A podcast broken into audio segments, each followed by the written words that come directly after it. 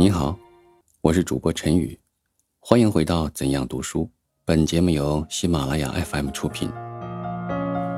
读书并非为黄金，我的不读书的经验。孙福熙。中国人太把读书看得严重，书中自有黄金屋，书中自有千种粟的说法。先任读书为苦不可耐，于是用黄金利禄来引诱，就是吃得苦中苦，方为人上人的意思。本刊征求我读书的经验，我不敢以读书人自居。虽然读书人的书生气的坏处依然是很多，我所能说的不是读书的经验，而是不读书的经验。我三周岁以后就读书，读书这样早，完全因为我幼年时太活泼，毁坏了许多东西的缘故。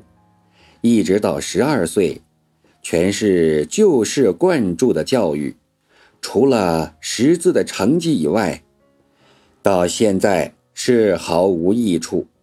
因为读书没有趣味的缘故，此后入学校。直至师范学校毕业为止，凡有书本的功课，我都不大喜欢。所喜欢的是手工图画以及书本以外兼有实物的理化博物。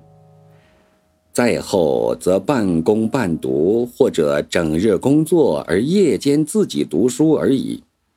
尤其是在法国的时候，因为经济的能力是不能读书的。所以，一方面分出时间去工作，一方面又节省读书应有的一切工具与方法，欲读书而不可得了。没有人教我法文，为了节省起见，不懂一句法文就进美术学校学画去了，自己看看法文书，弄出许多的错误。为了这个缘故，我的一点知识。都与事实有关，例如法文中“兰花”一字，是同学在公园中告诉我的，所以至今联想到这同学与公园；“延长”一字联想下雨与房东老太婆，因为并不是从读书得来，所以我没有什么字是可以联想书本的，这该是很大的耻辱。不但如此，许多人是先读了书，后来正知事实，惊叹古人深思明辨，于是豁然贯通地说一声：“此诚所谓学于古训，难有惑；见于呈现，永无谦也。”而我则不然，我的肚皮里没有书，没有。把有系统的书本知识作为辨别事理的根据，每遇到事物上有疑问，只是乱翻书本来求解答而已。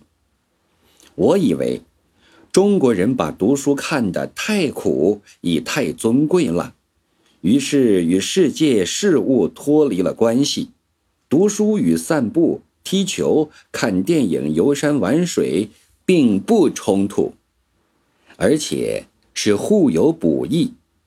我觉得一个法国人的走进图书馆去，和简直走进戏院、电影场去是一样的性质。星期或假日不必工作的时候，法国人就要利用这一天时间做有益身心之事。我不是说法国人愚笨。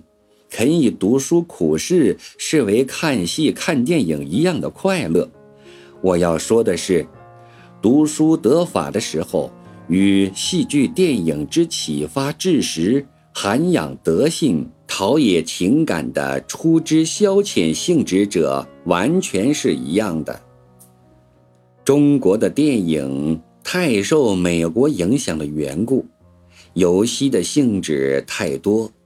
学术的意味太少了，反之，中国的读书或者可以说学术的意味太多，而引动趣味太少，内容则平板沉腐，文字则枯燥生硬。